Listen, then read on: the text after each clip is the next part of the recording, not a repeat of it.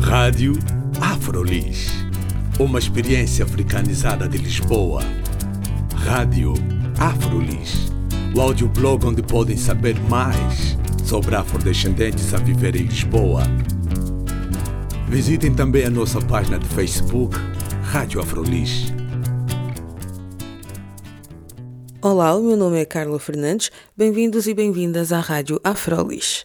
Margarida Paredes é autora do livro Combater Duas Vezes Mulheres na Luta Armada em Angola, lançado esta semana aqui em Lisboa, na livraria Bullholtz.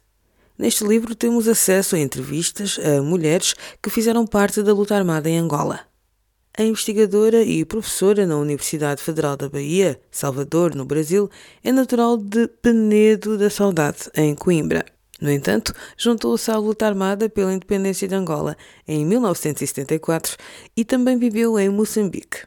Agora, no Brasil, trabalha sobre o tema masculinidades femininas no campo militar. Mas ainda há muito para saber sobre Margarida Paredes. Não me identifico como escritora. Identifico-me sim como uma mulher que é académica, que é professora da universidade e que faz investigação, pesquisa, faço pesquisa com mulheres no campo militar. Portanto, comecei em Angola e agora no Brasil também trabalho com as mulheres da Polícia Militar, afrodescendentes no Brasil, não é? Uhum. Nós já vamos a essa temática, então não se, não se considera uma escritora, considera-se uma, uma produtora de conhecimento, pronto, Sim. dentro do que é o âmbito da academia, Sim. por exemplo. Sim. Eu acho que a Margarida tem uma história muito interessante e gostaria que mencionasse um episódio que, eu, que para mim foi marcante, que é o facto de ter abandonado a Bélgica quando estava a estudar no curso para se juntar à luta armada em Angola. Mas a Margarida nasceu em Portugal.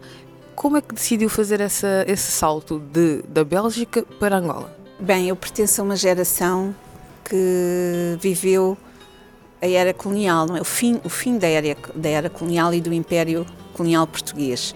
E o meu pai pertencia aos Institutos de Investigação Científica e aos Estudos Gerais de Angola, que mais tarde seriam a universidade, foram a universidade. Portanto, eu, metade da minha vida, passei em África, em Angola e em Moçambique. E vivi, portanto, a era colonial e as relações uh, desiguais profundamente desiguais que existiam, portanto, entre a sociedade portuguesa ou a comunidade portuguesa e a africana. Já era muito jovem e já era muito revoltada com o que via. Uh, portanto, muito cedo, era adolescente, comecei a aproximar-me eh, da comunidade uh, negra e africana de Angola e de Moçambique. Em Moçambique dava-me com Malangatana, com Luís Bernardo Onlana, e em Angola tinha menos contactos porque a maior parte de, das pessoas do MPLA já estavam no, no exílio, né? Na, no Congo, Zâmbia, Tanzânia, e portanto eu não, eu não tinha ligações com a comunidade africana, mas com a oposição portuguesa já tinha. E também participei em eventos que foram, na altura, considerados subversivos. Eu uma vez fiz uma exposição de rua em 1971 com quadros batiques que eu pintei e fui presa, porque foi, a, a, exposição foi considerada subversiva, porque tinha negros, portanto, atrás de grades, em caixões. então, foi considerada subversiva. E, portanto, eu, eu arranjava maneira de ser interventiva. Uhum. E quando, quando fui para a Bélgica, ainda foi em 71, acabei por uh, me ligar ao Angola Comitê da Holanda, que, que tinha um, um lá uma sucursal em Lovaina. Portanto, comecei logo a trabalhar aí para os três movimentos de libertação, porque não havia distinção na altura, trabalhámos para a Frelimo, para o PGC, para o MPLA. E em 73, portanto, aderi ao MPLA. E como é que foi essa experiência como mulher dentro da luta armada? A minha experiência não é muito diferente das mulheres com quem eu trabalhei e que eu pesquisei. Que realmente o, quer dizer, o livro chama-se combater duas vezes. Porquê? Porque as mulheres, numa situação de guerrilha e de luta armada, têm que combater duas vezes. Uma contra o inimigo e outra pelo lugar que ocupam dentro da própria estrutura guerrilheira ou do, ou do movimento, que é extremamente patriarcal e, de, e que obriga a que as mulheres, para conseguirem ser guerrilheiras, tenham que conquistar esse espaço. Portanto, têm que combater duas vezes por causa disso. E nesse, nesse contexto, as mulheres que combatiam acabavam por se unir também entre elas ou havia uma, uma espécie de disputa por conseguirem um lugar ao lado dos, dos homens, por exemplo? Se havia solidariedade nesse sentido? Naquela altura não havia muita, não havia a consciência de que as mulheres tinham que lutar pela sua emancipação, quer dizer, eh, a prioridade era a independência nacional, portanto, o movimento não privilegiava eh, a emancipação das mulheres na sua análise política e objetivos. E, as próprias mulheres naquele tempo também não tinham muita consciência de que tinham que lutar pela sua emancipação mas queriam ser guerrilheiras, quer dizer, queriam ocupar lugares que eram tradicionalmente masculinos, queriam estar em pé de igualdade.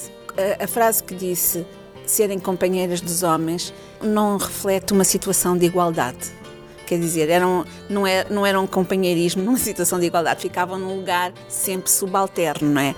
Não havia mulheres uh, dirigentes, militares, portanto, não havia mulheres uh, a planificar eh, ações armadas, não havia, quer dizer, as mulheres eram, regra geral, remetidas para lugares tradicionalmente femininos nas guerras ou, na, ou, nos movimentos de libertação, que era a educação, a saúde, as escolas. Uh, e, era, e, é isso que, que é interessante ver, é que muitas não aceitavam esse lugar e reivindicavam ser guerrilheiras.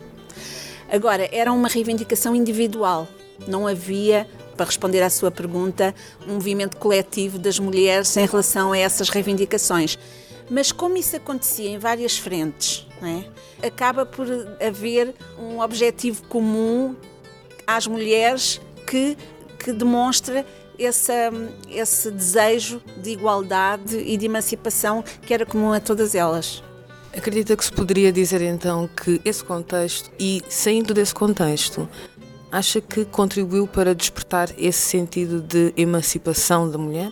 Ah, sim, é, é, eu acho que foi fundamental esse desejo de ocuparem lugares e esse desejo de igualdade, no fundo, dentro do movimento, foi muito importante para agora, na Angola independente, terem começado a ocupar lugares que antes lhes estariam eh, interditos. Portanto, não é por acaso que há muitas mulheres eh, na Assembleia Nacional, que são ministras, que ocupam posições em, em empresas de administração, quer dizer, há um, efetivamente um movimento de emancipação uh, feminino em Angola. Talvez também o papel da mulher dentro do que era esse contexto militar justifique um pouco a sua experiência, porque eu achei interessante. Guerra, depois trabalhou uh, na cultura e também fez muitos projetos dentro desse, desse papel cultural com crianças uh, soldado. Uh, como é que foi? Guerra, crianças, cultura. Essa junção foi por isso? Não, não foi assim uma escolha, uma decisão minha. É que eu era das FAPLA, portanto, o primeiro exército guerrilheiro nacional de Angola mas depois da independência saiu um, uma norma interna que estrangeiros não podiam ser militares, não. E, e, eu sou portuguesa e então tive que sair das FAPLA e então fui para trabalhar na, no Estado, não é? E nessa altura o, o poeta António Jacinto convidou-me para eu ir para a cultura, como eu tinha estudado teatro na, em Lovaina, portanto fiz teatro na Universidade de Lovaina, Tive, também trabalhei na televisão, pois aí estive ligada à cultura sempre. E agora a Margarida é professora na Universidade de, de, da Bahia, não é? Salvador de Salvador da Bahia. E trabalha sobre a temática de mulheres afrodescendentes na Polícia Militar. É comparável com a experiência das mulheres uh, no contexto de guerra? Uh, a relação com os colegas, nesse sentido, porque são mulheres afrodescendentes né, na Polícia Militar. militar. É sim, é muito interessante porque nós, quando começamos a, a fazer pesquisa e, portanto, durante o trabalho de campo, é sempre, há sempre uma descoberta constante. Eu estaria à espera, depois da pesquisa que fiz em Angola com as mulheres militares e, e, e, depois de toda a literatura que li sobre o assunto, que as policiais da Polícia Militar de, de Salvador se masculinizassem para competirem com os homens, porque aquilo é uma estrutura uh, patriarcal, patriarcal, mas no Brasil é precisamente o contrário. Elas reivindicam, portanto, e é uma luta coletiva aí, que querem ser é mais femininas. Elas já têm autorização de usar brinco, pintar, eh, pintar-se, usar anel, mas querem também poder usar rabo de cavalo. Quer dizer, querem, pelo contrário, elas lutam é por serem cada vez mais femininas. Uh, e então eu estou a analisar isso talvez como uma forma de, re, de resistência precisamente à dominação masculina. Um, vai um pouco contra a pesquisa, a sua linha de pesquisa, que é masculinidades femininas, não é? No campo militar. Vai, com, então... vai completamente contra, mas isso é o que, o que a pesquisa tem de interessante. é que não, não vai no sentido que nós queremos. a minha pergunta seguinte seria esta: o que é que quer dizer isto das masculinidades femininas no campo militar? E o que a Margarida está a verificar é que é precisamente o pelo menos naquele território, é, naquele contexto. É, não quer dizer que sejam todas, não é? Mas uh, realmente vai no sentido oposto do que, eu, do que eu tenho estudado.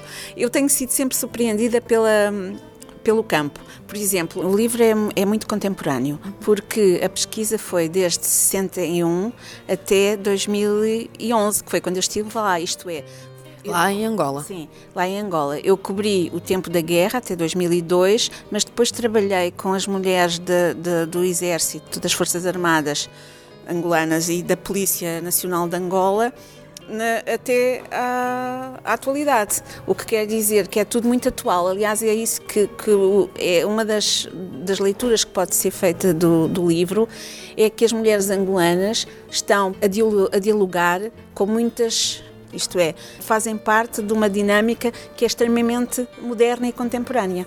Porque as, as masculinidades femininas é muito contemporâneo, quer dizer, é, é, da, é lá. Que são as masculinidades femininas? As masculinidades femininas é isso, são atributos de género masculinos que as mulheres incorporam e corporalizam e que acaba, acaba por definir uma identidade. Por exemplo, serem uma, uh, masculinas no exército e depois em casa viram outra vez mulherzinhas. Não, quer dizer, elas incorporam e acaba por fazer parte da identidade delas. Pronto, são, isso é que são as masculinidades femininas.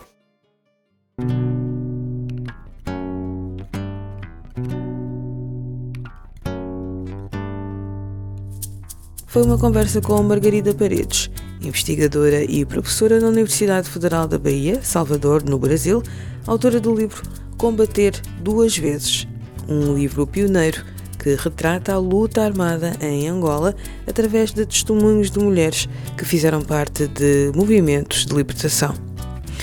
E ficamos por aqui. O meu nome é Carla Fernandes. Até à próxima.